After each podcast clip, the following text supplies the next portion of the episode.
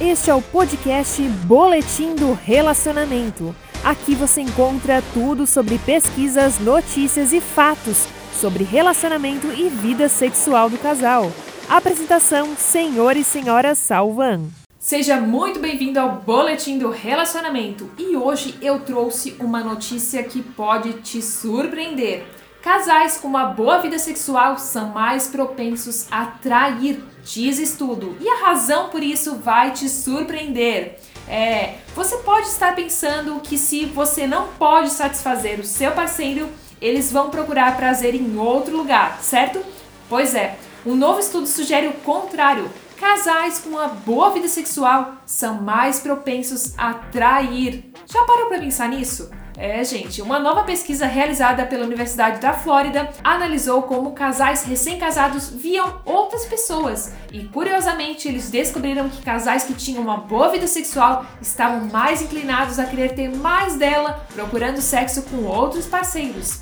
E junto com essa nova descoberta, os cientistas também descobriram que homens com esposa mais atraente eram menos propensos a trair do que mulheres com marido mais atraente e mulheres com maior classificação também eram mais propensas a serem fiéis do que mulheres humildemente avaliadas. Os pesquisadores analisaram 233 casais recém-casados ao longo de 3 anos e meio.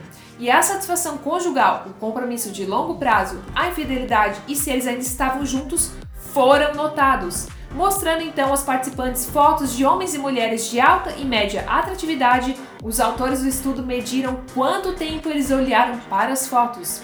E ao medir o tempo gasto nas fotos, os pesquisadores determinaram se alguém seria infiel ou não, observando que quanto mais tempo eles olhavam, mais chances de trair. Olhar para uma foto por apenas 100 milissegundos a mais faz você ter 50% mais chances de trair. E outros achados confirmam pesquisas anteriores. A insatisfação, ser mais jovem e ter vários parceiros de curto prazo aumenta sua chance de ser infiel.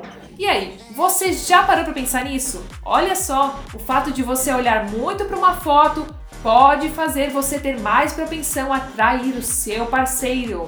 E aí, gostaram do podcast de hoje? Comenta aqui pra gente o que, que você achou. Nos siga aqui nessa plataforma que você está assistindo esse podcast para que a gente possa trazer cada vez mais mais conteúdos para você.